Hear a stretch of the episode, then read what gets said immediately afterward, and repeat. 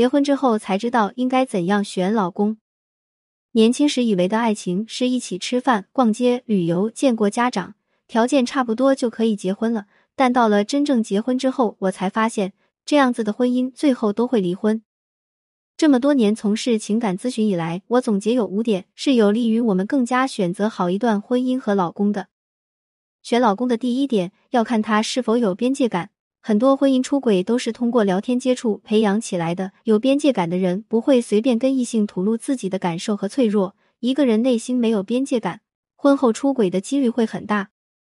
第二点，谈谈他对父母的看法和态度，那是给他生命和付出最多的人，由此来了解他是不是一个懂得感恩的人。一个男人懂得感恩，愿意亲近家庭，那婚后家庭的氛围和责任心会更重。第三点，看他解读事情的角度，看多数是负面还是正面的。任何事情都是有因有果的，也有好有坏。看他对于大部分事情的看法，来看他是心态成熟的人，还是一个易怒悲观的人。第四点，看他的工作态度，这关系着你们婚后的最低生活水平。俗话说，人穷志不穷，愿意努力上进更重要。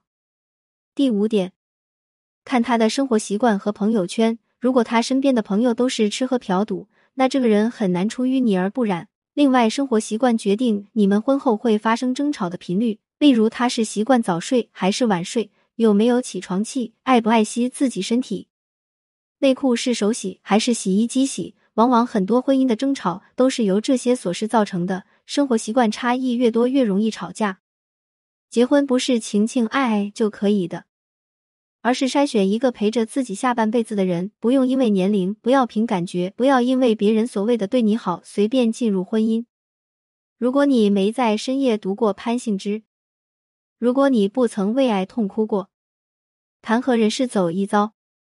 关注我，感谢您关注潘幸之。有婚姻情感问题可以私信我。